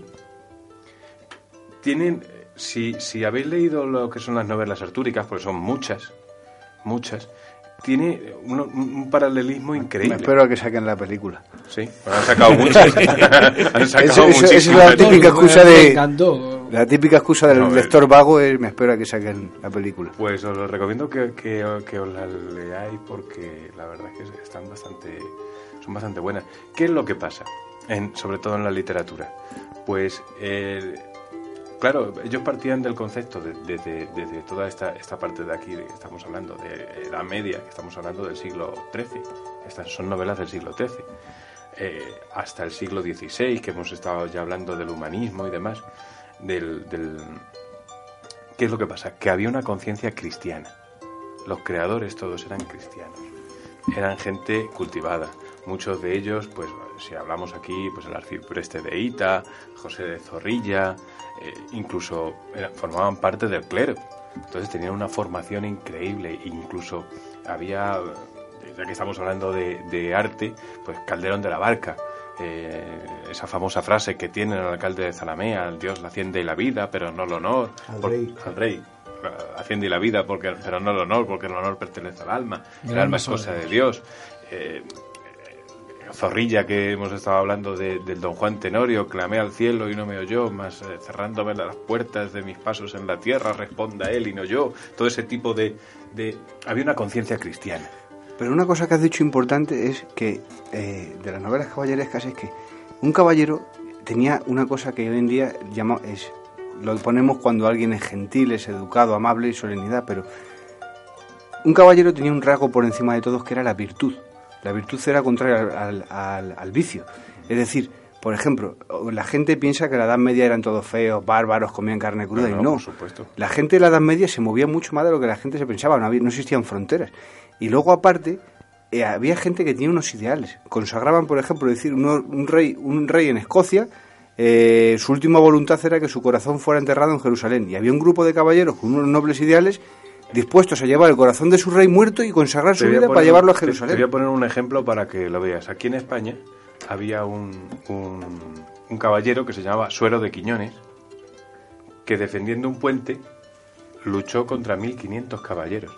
Es una anécdota, solamente por el ideal. ¿Qué es lo que quiero decirte de, de todo esto de, la, de la literatura? ¿Dónde vamos? Que a partir del siglo XIX a partir del siglo XIX, se crea otro tipo de conciencia que ya no es tan cristiana. Y ahí parte lo que es el, existencialismo dentro de, esto. Y a mí me gustaría destacar sobre todo a dos autores. Uno es Dostoyevsky, que buscan también un camino a, a la redención, Crimen y Castigo, los hermanos Karamazov, el jugador, aparte, está lleno, implícito de mensaje cristiano directo. Y, el otro es Víctor Hugo. Víctor Hugo. Tolstoy también. Tolstoy, hombre, por supuesto. Además, Tolstoy se, definía él mismo como un anarquista cristiano. Tenía una, una escribió la, primera ONG. Ana Karenina y escribió un libro que se llama El reino de los cielos está entre vosotros. Y era como una especie de manifiesto de lo que debía ser una sociedad teocrática o regida por la fe, en, en contraposición con la sociedad en la que él vivía, que era la sociedad zarista. O sea que. Por eso eh, es una especie de, de, manifiesto, es decir, por lo que fue llevado a Siberia, entre otras cosas. Es decir, condenado a, a vivir en Siberia, apartado de, y la verdad es que este hombre, mm, Lev Tolstoy, eh, nació en el seno de una familia ortodoxa y estudió durante muchos años en un seminario. Entonces eh, sabía de, eh, de, qué hablaba cuando escribía sobre fe. Sí, y bueno, yo quería recomendar activamente cualquiera de las versiones, sobre todo de las de, las de cine, de los miserables. Es un mensaje, es una lucha entre ley y gracia, plasmada en la vida de dos personas, de Jean Valjean y del comisario Javert, que mm, es de, mm, un cristiano tiene que ver esa película y entenderá lo que es la ley y la gracia, solamente viendo esa película. Eso es el arte. Eso es una de las de las mm, motivos por los cuales estamos aquí eh, hablando hablando. Comienza la abadía en Mejora tu Vida FM Madrid 101.5 FM.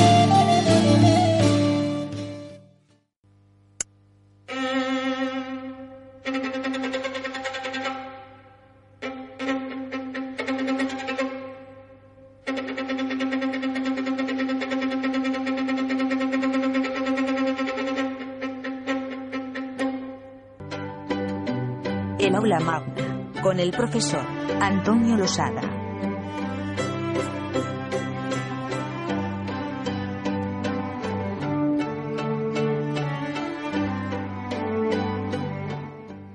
Buenas noches y bienvenidos al aula magna.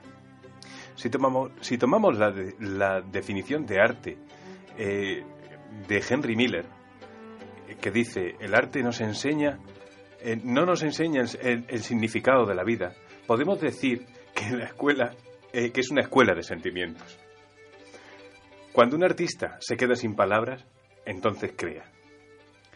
No es lo mismo decir que Dios nos creó a su imagen y semejanza que sacar de un enorme, frío y amorfo pedrusco al David de Miguel Ángel, el rey cuyo corazón era conforme al del mismo Dios. Entender, asimilar y degustar mediante los sentimientos que nos provoca la obra de un artista en un simple vistazo, eso que, lo- que los pensadores, filósofos y teólogos les llevaría a escribir ríos de tinta y a nosotros horas de estudios para, para empezar a entenderlo, eso es el arte. Y es que el artista crea. Y es que solo el ser humano, la criatura, la única criatura que tiene la capacidad creativa por sus partes espiritual y física. El arte, obra de nuestras manos, evoca directamente al alma los sentimientos. Más, incluso reminiscencia y recuerdos de lo nunca vivido o que pertenecen a un imaginario colectivo. El arte se perpetúa en el tiempo. Hoy en día hay muchos conceptos de arte, incluso rompiendo el principio eh, de que el arte debe de ser bello, sacando lo más ocu- oculto y siniestro de nuestra alma. Este arte se hace efímero y sin sentido, pero es este, no es el verdadero objeto del arte. En palabras de Leonardo da Vinci, dice que la, eh, la belleza perece en la vida, pero el arte lo hace inmortal.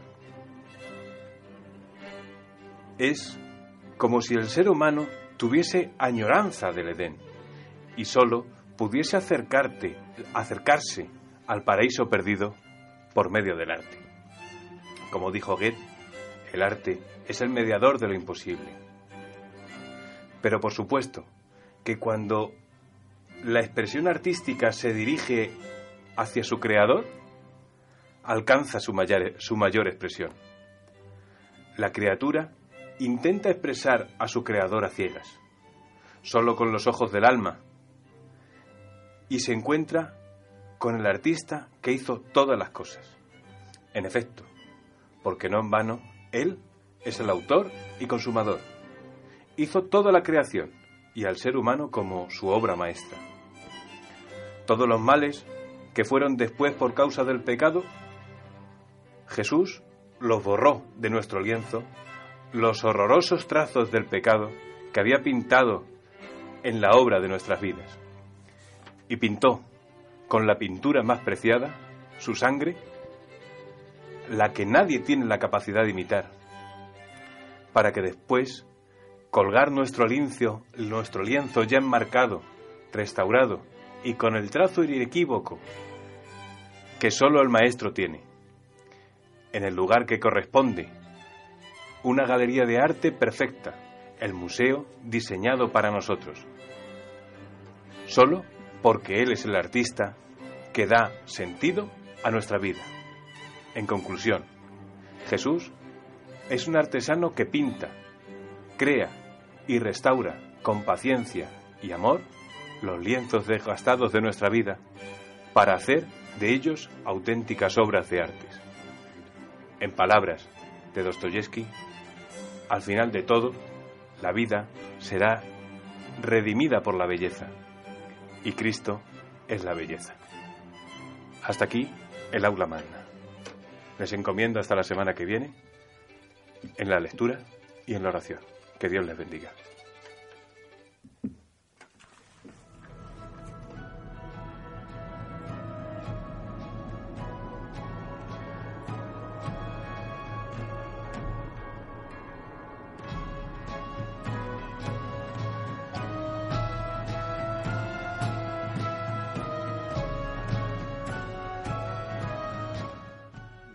Aquí de nuevo en la abadía, eh, siguiendo hablando de arte. Bueno, pues decías, Antonio, una cosa, y es que Miguel Ángel, eh, los bloques de, mármol de los cuales hacía las esculturas, es curioso porque para él esos bloques no estaban muertos, eran bloques con vida. Y él seleccionaba las piedras porque les hablaban. Y él decía, este bloque tiene algo que tenía una vida y él era capaz de ver qué potencial tenía en esa piedra, un absoluto genio. Yo he tenido la suerte de, visitar tanto Florencia como, como Venecia. Mm, por cierto, eh, hay una iglesia que se llama la Catedral de la Santa Croce, que está en Florencia, que la descubrí el último día, que tiene a todos los genios renacentistas enterrados ahí. Tienes a Copérnico, Galileo Galilei, eh, Donatello, eh, Miguel Ángel, Rafael, las tortugas ninja, o sea, todos están allí enterrados. Es siempre hasta Dante Alighieri todos. Y bueno, pues concretamente hay uno que es, eh, como todos sabemos, Leonardo da Vinci, que fue el gran genio del, Renacimiento, sin duda alguna, indiscutiblemente, fíjate que, Miguel Ángel era un, estupendo escultor, y da Vinci, Leonardo da Vinci, pintaba, pero pintaba para, para subsistir, es decir, él no era pintor, él pintaba y le odiaba la, la acción de pintar, lo hacía porque lo hacía para subsistir, porque le hacían encargos y demás. Y es curioso que al final de su vida, Da Vinci eh, fue llevado a la corte francesa y murió con el tiempo ya viejo y enfermo y ahí realmente es cuando le dieron toda la libertad para hacer lo que quisiera y dijo, a lo largo de mi vida he hecho muchas cosas. Dice, pero donde realmente he perdido la batalla ha sido la batalla contra el tiempo. Perdió la batalla contra el tiempo. Con esta música de fondo del Greco, del maestro Vangelis, músico griego, quiero que me hables de, del Greco. Del Greco, de, este gran pintor. Pues eh, sí, estábamos hablando de... Vamos a ver, el Greco me parece a mí uno de los pintores, porque fíjate, si hablas de Miguel Ángel, yo podría decir que Miguel Ángel eh, no solamente era pintor, también fue escultor, pintor, fue incluso el que diseñó el, el uniforme que lleva la Guardia de Suiza del Vaticano los, los hombres en el Renacimiento, cuando se dice es un hombre renacentista, es que eran polifacéticos. Hacían tratados de cocina, eh, recetas, escribían libros. Hasta lo que, con lo que nos duchamos hoy en día, el dispersor de agua, este que lo llaman aquí en España, la alcachofa, este que de sale el agua, lo inventó Da Vinci. Antes el agua salía de un tubo directamente que caía a jarro y lo que hizo fue hacer que el agua se dispersara. Pues los hombres renacentistas eran estos, eran hombres polifacéticos. Y se le puede se le puede decir que incluso hubo alguno, como hizo el Vaticano, eh, que se le llamaba el artista de Dios. Pero con ese, con ese nombre, a mí me gustaría destacar al Greco y a Caravaggio. El Greco, la obra del Greco se le puede se le pueda visitar en el Museo del Prado y vamos, eh, se la recomiendo fervientemente, sobre todo porque tiene cuadros relacionados con el bautismo, la ascensión, Pentecostés y mete un, cariz en, en las tonalidades de la pintura y en las figuras cuando de espiritualidad se trata, que hace como las figuras mucho más delgadas, las hace con unos rostros así más, más finos, más espirituales, y era la, la manera de que tenía que, que tenía este hombre Domeneos Teotocopoulos, el greco, de, de, expresar la espiritualidad en un simple vistazo. Y luego tratándose de, de estos, de estos temas, eh, esta crucifi eh, eh, perdón, este, este bautismo, donde se ve que están los cielos abiertos, la paloma medio pesándose, la luz que, que, que inunda todo, la verdad es que genial Pentecostés. Es muy difícil tratar de, de resumir los versículos de Pentecostés en un, en una, en, solamente en una imagen, en una visión, darlo todo. Y yo sé que al pastor Carlos le gusta mucho también eh, este, este pintor. Sí, la verdad que el, que el Greco es uno de los, de los grandes pintores que hemos tenido en España, aunque no era español, pero está considerado como pintura española. El, su gran obra, su obra maestra, por así decirlo, fue el entierro, el entierro del, conde Orgaz, que está en, Toledo. Y a mí me gusta mucho ese cuadro por la, la multitud la multitud de la perspectiva que tiene, una perspectiva celestial en la cual aparecen, pues según la, las leyendas que se han contado en la Iglesia Católica, que estaba descrita unos dos o tres siglos antes de, del fallecimiento, eh, después del fallecimiento de este, de este hombre, y que le fue encargado pues a, al Greco el, el, hacerlo, como San Esteban y San Agustín estaban eh, descendiendo eh, sobre, sobre este funeral y hay una perspectiva por una parte celestial, pero por otra hay lo que es la vida eh, cotidiana cotidiana de, de, los hombres que, que había en, esa España, de esa población de, de Toledo. Y, y, es un cuadro pues majestuoso el que, el, el que está allí en, en Toledo, pero también no solamente esa obra, sino tiene muchas obras respecto a la vida de Cristo, sobre todo el, con el tema de la, de la pasión. Y aunque era un hombre, un hombre pues que, que hacía las cosas por encargo, eh, porque así se lo era la vida de, lo, de los pintores de, de, antiguamente. Ellos pintaban porque tenían eh, necesidad económica, pero eso no anula en ningún momento la creatividad, la creatividad, la visión y el arte que son capaces de plasmar en, en, esos lienzos. O al, al, igual que, por ejemplo, pues Miguel Ángel o Rafael lo hicieron en el Vaticano, en la Capilla Sistina, todos esos frescos tan, tan impresionantes, tan impresionantes, eh, la verdad que, que, uno pues le lleva a, alabar, como que dice, la grandeza de Dios a través del arte, porque en, en, esos símbolos, en esos símbolos está nuestra teología, están nuestras creencias, eh, la, la, vida después de la muerte, cómo Dios ve las cosas desde el cielo cuando en la tierra están aconteciendo otras, y eso pues realmente fueron el, el Greco y otros capaces de plasmarlo. Yo quiero hablar de un cuadro brevemente, de un cuadro del Greco que, que me, me llama mucho la atención. Y y es una, y se llama Visión del Apocalipsis. Y, y, es muy, no es de los más conocidos, pero para, para ver cómo, cómo se expresaba eh, eh, la fe de cada uno, se llama Visión del Apocalipsis. Y, y de hecho eh, eh, eh está basado en la escritura, en el libro del Apocalipsis, en el capítulo 6, y en los textos del, del 9 al 11, los versos del 9 al 11. Y cómo es abrido, abierto el quinto sello. Y, y, vamos, es un libro que, que, que, que, retrata fenomenalmente lo que es la literatura apocalíptica y cómo eh, se abre el quinto sello y, y, su, y, sus consecuencias en la tierra. Tan, tan, tanto éxito tuvo este cuadro que, vamos, ahora este se conserva en el Museo Metropolitano de Arte de Nueva York. Que, sí, que cuando se pintó eh, lo compró eh, eh, don Antonio Cánovas del Castillo. Llegó a comprarlo eh, don Antonio Cánovas del Castillo, y a su muerte, a su muerte, que fue, fue presidente de, de, España, a su muerte, en el 1897, la pintura fue vendida por mil pesetas a Ignacio Zuluaga, otro grandísimo pintor. Es decir, este, este, este cuadro, yo recomiendo que lo vean, que lo vean porque la verdad es que es, es, es muy, muy, muy interesante y cómo retrata la literatura apocalíptica, que también es muy difícil de, de expresar eso en un lienzo. Este era el greco.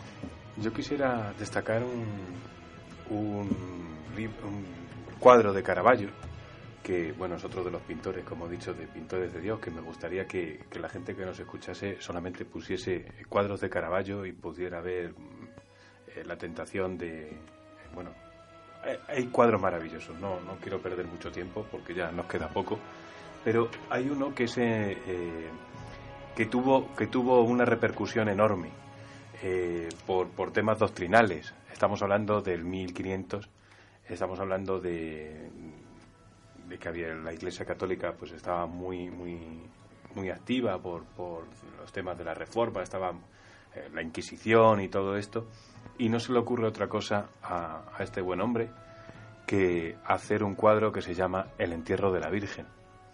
El entierro de la Virgen tenía este cuadro fantástico de Caravaggio, tenía mm, dos polémicas doctrinales. La primera, el primero, es que para tomar el modelo de, la Virgen, eh, tomó el modelo de una famosa prostituta de Roma que apareció ahogada en el, río Tíber, muerta y ahogada en el río Tíber. Y cogió esa imagen y no se le ocurre otra cosa que poner eh, como, como, como modelo a esta mujer para, para hacer a la Virgen. Y el grandísimo problema no solamente era este, sino que el problema doctrinal católico del entierro de la Virgen, porque eh, la Virgen, eh, según la doctrina católica, es asunta a los cielos, ¿no? Fue como, como arrebatada. Entonces, eh, no había ocasión de, de, todo esto, cuando se sabe perfectamente que, María está enterrada en Éfeso.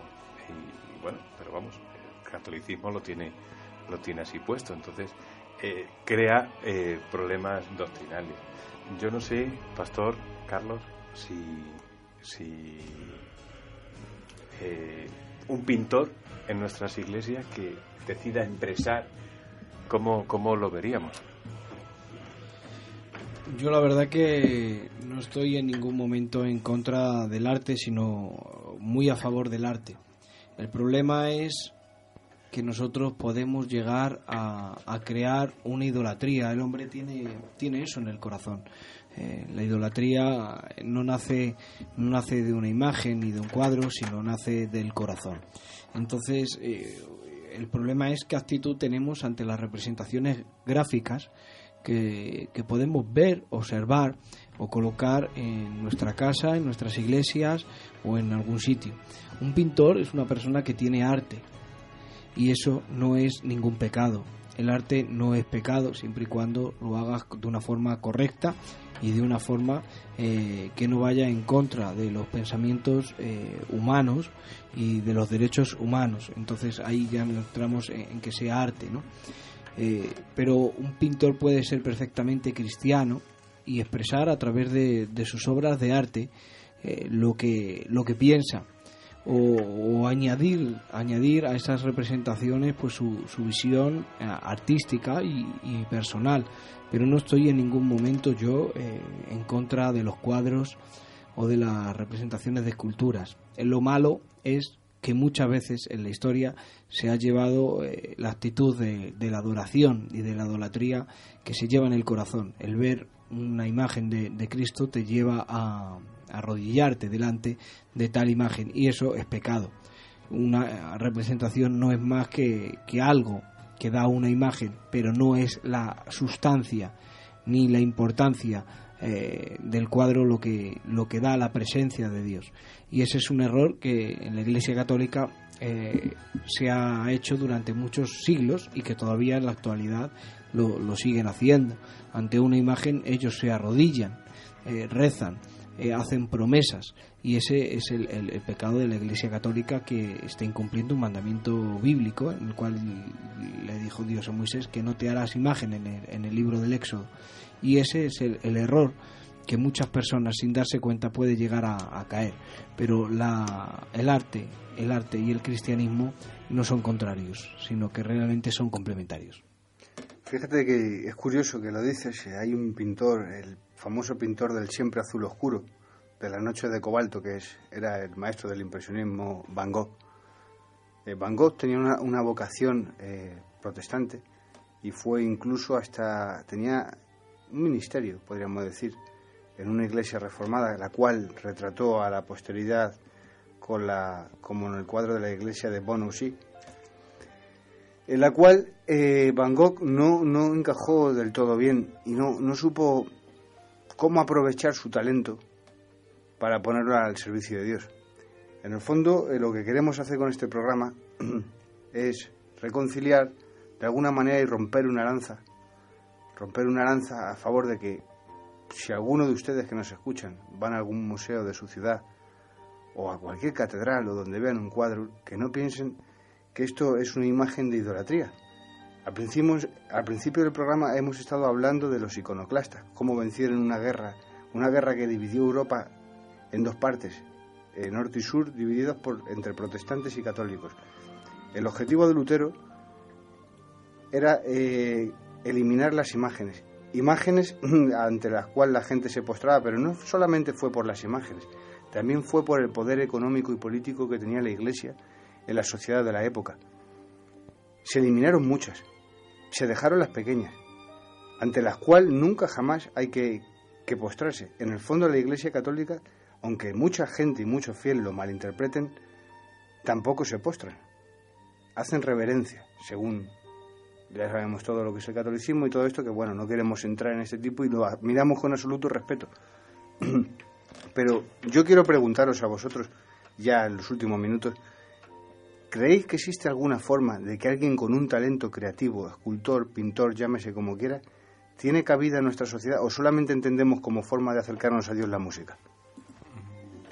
Vamos, yo creo que sí.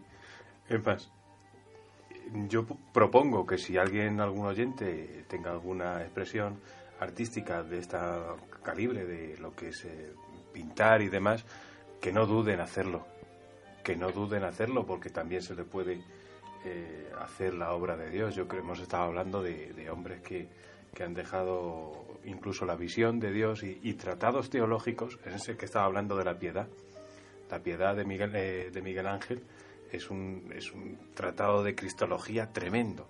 Uno lo ve y puede y, si, y si sabe por qué le llaman la piedad a ese cuadro, a ese perdón, a esa, a esa escultura, llega a alcanzar o por qué tiene ese, ese nombre, ha hecho un máster en Cristología. Es tremendo. Os lo recomiendo que la gente lo vea y lo admire. Ese, es una forma evocadora. Y es más, fijaros, fijaros lo que os digo. Eh, una cosa es el arte y otra cosa es el objeto de veneración. En las iglesias hay estatuas de San, el que sea, que es objeto de veneración.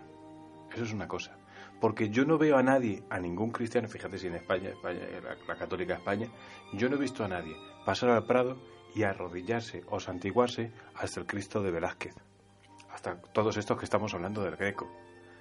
Mm, no creo que haya nadie que se haya puesto a rezar de rodillas en la piedad. Eso es arte. Yo creo que la gente cuando va a la capilla Sistina y ve eh, la creación del hombre de Adán, que está, bueno, de Dios tocando el dedo de Adán, o eh, que en una parte y en la parte eso tiene un mensaje tremendo opuesta sí en la parte opuesta que está, que está el juicio final y, mm. y, Cristo sentado en el, en el trono impartiendo y mandando a la derecha y a la izquierda del juicio final no creo que nadie se ponga a orar ahí y a adorar esas imágenes sino es algo que, que, que, que, entiende eso, es, es lo que capta, es lo que el artista quería expresar. Y por eso, si hay alguno que tiene esa capacidad, por, por supuesto que lo Antonio, una pregunta. ¿La creación, tú alguna vez te has fijado, sé, que es un, lo de la capilla Sistina, que es la famosa imagen del dedo de Dios tocando el dedo de Adán para darle vida? Fíjense, y si pueden verlo en Google, lo verán. Poniendo la creación de, de la capilla Sistina, como Dios es como una, sale como en una fuerza acompañado de ángeles y, no, no, no para, no detiene. O sea, es como si fuera en el aire volando, toca el dedo de Adán, pero este Dios va rodeado de ángeles y entre ellos hay una cosa que no me di cuenta hasta cuando fui a Florencia y me empecé a, interesarme por el arte y todo esto, es que dentro de esa especie de esfera que lo envuelve con, con ángeles hay una mujer. Fijaros, en el cuadro, en la imagen, es curioso. Hay una mujer, ¿por qué? Y dice, la imagen es porque Dios ya tenía, fíjate el mensaje que nos quería decir Miguel Ángel, que Dios ya tenía en su mente darle la compañera idónea al hombre justamente cuando lo está dándole aliento de vida, tocándole el dedo que tú has dicho la frase ahora, aliento de vida. Esa imagen que parece que está en movimiento de Dios Eso es. es precisamente Es como una foto, el aliento un de vida. fotoflash. Y cómo, y cómo Miguel Ángel quería plasmar que en el, en el soplo de Dios, en el aliento de Dios, estaba Dios también. Que le transmitió su imagen y semejanza por medio de su aliento, y su aliento es él el movimiento. Por eso esa, esa, esa eh, mientras que, que, Adán está inmóvil, como eh, eh, receptor, como el, el que está en movimiento es Dios. Entonces, por medio de su aliento. Pero la siguiente imagen, cuando salen Adán y Eva y ya son desterrados del huerto del Edén, si nos fijamos en, la- en las caras, al principio sale Adán y Eva, aunque contienen, tienen el mismo físico, que, que indudablemente es grecorromano, un físico pues muy, muy atlético. En la siguiente imagen, aunque tienen el mismo físico, si nos fijamos en el rostro, cuando ya son expulsados del Edén, tienen una tez envejecida. Sombría. Sombrí- no, no, y, y viejos, se le ve que son viejos, tienen arrugas, ojeras, bolsas, todo esto, y es porque la- lo que dice la Biblia, de cierto te digo que morirás poco Claro, a poco. Dicen que la- hay un refrán en el castellano que es que es la cara es el espejo del alma. Entonces ellos reflejan también el estado de su alma después de la caída eh, en, en su cara. Pero fíjate que esto, en el fondo, ¿qué queremos decir con todo esto? Que la Capilla Sistina que costó a Miguel Ángel unas luchas con el Papa que se lo encargó Le tremendas. preguntaba, ¿cuándo terminarás? Y la frase siempre, la contestación era la misma, cuando acabe. No, pero es que luego Miguel Ángel lo pintó tumbado, tumbado como si nos pusiéramos en la cama y pusiéramos un libro sobre nuestro pecho para intentar leerlo, mirando hacia abajo, que dicen que, que se tiraba así, en esa posición, durante 10, 15 horas, que cuando salía no veía a la gente, no podía ver con los ojos poniendo los restos, tenía que, mirarlos así, levantando la cabeza hacia arriba para verlo. No pudo, de hecho, no pudo terminar y se quedó medio ciego y tuvieron que continuar la otra porque se estaba enfermando de la vista. ¿Qué queremos decir con esto? Que el arte, por sí mismo, es una forma evocadora de acercarse a Dios, lo mismo que la alabanza para nuestro pueblo. Y es una forma que evangeliza. Evangeliza en todo tiempo y en todo momento. Habla de Dios, habla de la grandeza de Dios de una forma artística, expresar. Que todo esto que tenemos, vuelvo a repetir, que es a, a partir de que los iconoclastas vencieron una guerra y toda la historia que hemos contado al principio. De la misma manera que el cine y todo esto ha creado una imagen concreta, predefinida, porque igual que cuando le preguntas, ¿tú cómo te imaginas a Dios? Todo el mundo se imagina a un señor vestido de blanco, con el pelo... No, y esto es una imagen griega que tenemos metida en el subconsciente.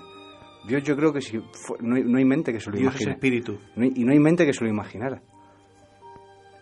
Entonces, pues en el fondo todo este tipo de... Y en nuestras iglesias lo único que sí que podemos que... que- por cierto, te quería preguntarte, Carlos. El pez, ya que hablamos de iconos y todo esto, el pez que ve mu- muchas veces... ¿De dónde viene este pez?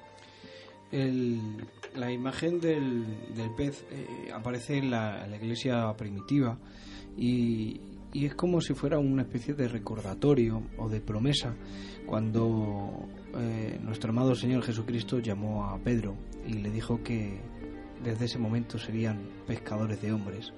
Y es que la imagen del pez eh, nos habla de que las personas son gente que tienen que ser eh, pescados en ese sentido por la Iglesia.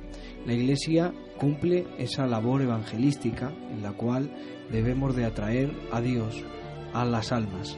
Por eso eh, nosotros somos pescadores de hombres y no de peces, somos pescadores de, hombres, todos aquellos que estamos en el ministerio o que somos creyentes. Y en la iglesia primitiva pues fue el, símbolo principal, eh, fue el, pez incluso de una forma más, más fuerte que la cruz, porque la cruz se hizo grande pues eh, en, en años posteriores eh, con Constantino.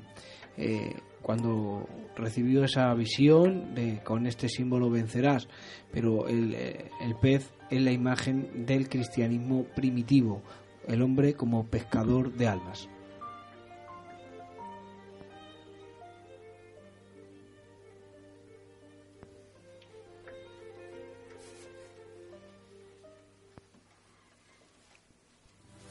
Pues vamos entrando en los últimos minutos del programa y escuchamos la melodía del final del programa. Y bueno, pues hoy me gustaría pediros algo diferente a todas las semanas, que siempre en, el último minuto eh, dedicarais algo. En especial en este último minuto me gustaría preguntaros y que cada uno me eligierais o bien un cuadro o una escultura que os haya llamado por su mensaje y la explicarais a modo breve en este último minuto. Pues mi cuadro que el que yo, bueno, para mí es bastante más que, un cuadro, por eso el que llevo en el perfil del, WhatsApp es eh, La incredulidad de Tomás, pintado por Caravaggio en 1602. Es un cuadro donde eh, aparte hay una cosa que me gusta mucho, que es que, eh, como he dicho, Caravaggio pintaba muchos motivos de Jesús con sus apóstoles, eh, pero siempre eran los mismos personajes. Eh, Pedro siempre era Pedro, Tomás era Tomás, Juan era Juan, y Jesús siempre tomaba los mismos modelos. Pues este es un Jesús ya en cuerpo glorificado y cómo la cara de asombro de Tomás y de, y de Pedro, que está muy cerca con los ojos muy abiertos, introduciendo los dedos en el costado traspasado de Jesús. Lo más curioso es que es un claro oscuro y la luz sale de, Jesús. Es el que ilumina todo, todo lo que es las, las, caras y las facciones de, de incredulidad y de asombro de Pedro y de Tomás son iluminadas por el costado traspasado de Jesús. La verdad es que es tremendo. ¿Y a ti, Manolo, qué cuadro o qué escultura te ha dado? Pues yo voy a tomar una licencia y no voy a decir ni un cuadro ni una escultura, sino una catedral. Y, yo, la primera vez que la vi físicamente, que estuve allí, eh, me impresionó de tal manera que, no dejo de, recordarla. Y es la Sagrada Familia de Barcelona. Obra de Antonio Gaudí, eh, que empezó en 1882 y de los que me oyen, eh, muchos sabrán, otros no, que está inacabada, está todavía en obras. Antonio Gaudí era un pintor, escultor, un grandísimo artista, nacido en Reus, en, Tarragona, y que murió atropellado por un tranvía. pero que vamos, era, era un hombre, un hombre tremendo. Pero murió y dejó su obra inacabada y dejó su obra inacabada. Y el detalle es que, que ha hecho otras obras, eh, porque este gran arquitecto, Antonio Gaudí, como la Casa Batlló, como la Casa Milá, como la Pedrera, eh, eh, en Barcelona. Pero quiero mm, mm, decir cómo es. la parte delantera, la, la fachada de la catedral, es desde el nacimiento de Jesús hasta la cruz, hasta el momento de la cruz. Y la parte posterior, la parte trasera de la, catedral, son los acontecimientos futuros, los acontecimientos futuros posteriores a la cruz.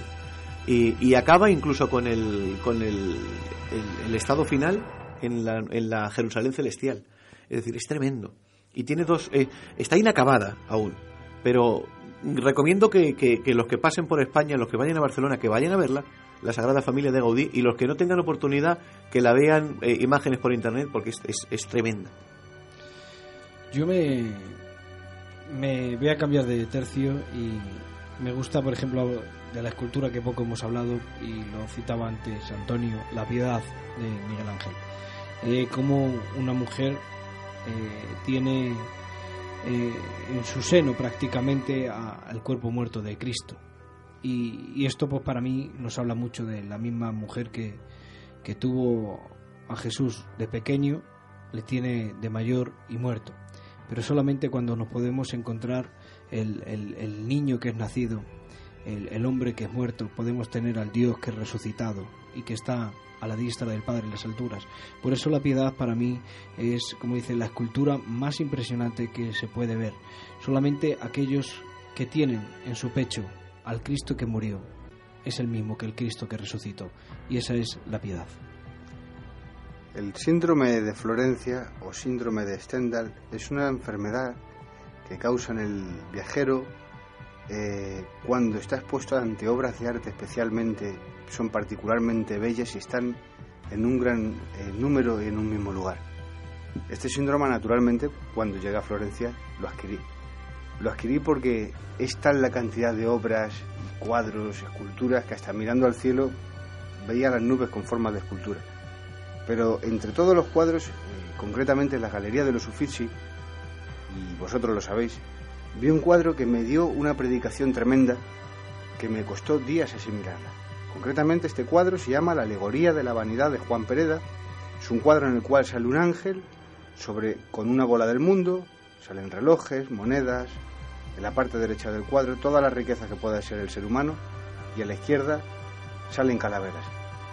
Este cuadro es incompleto y no lo entendí hasta que no descubrí su otra mitad y su respuesta, que sería su némesis, que está en el Museo del Prado y se llama Alegoría de la Salvación y es un cuadro de es un cuadro en el cual eh, puede ver exactamente lo contrario. Sale el mismo ángel, pero esta vez sale en el fondo del cielo una cruz y el ángel tiene sobre sus manos una corona. Y el mensaje que me dio es, vanidades, vanidades, todo vanidad. ¿De qué le sirve al hombre ganar el mundo si pierde su salvación? Pues esto ha sido todo desde Abadía del Sinaí.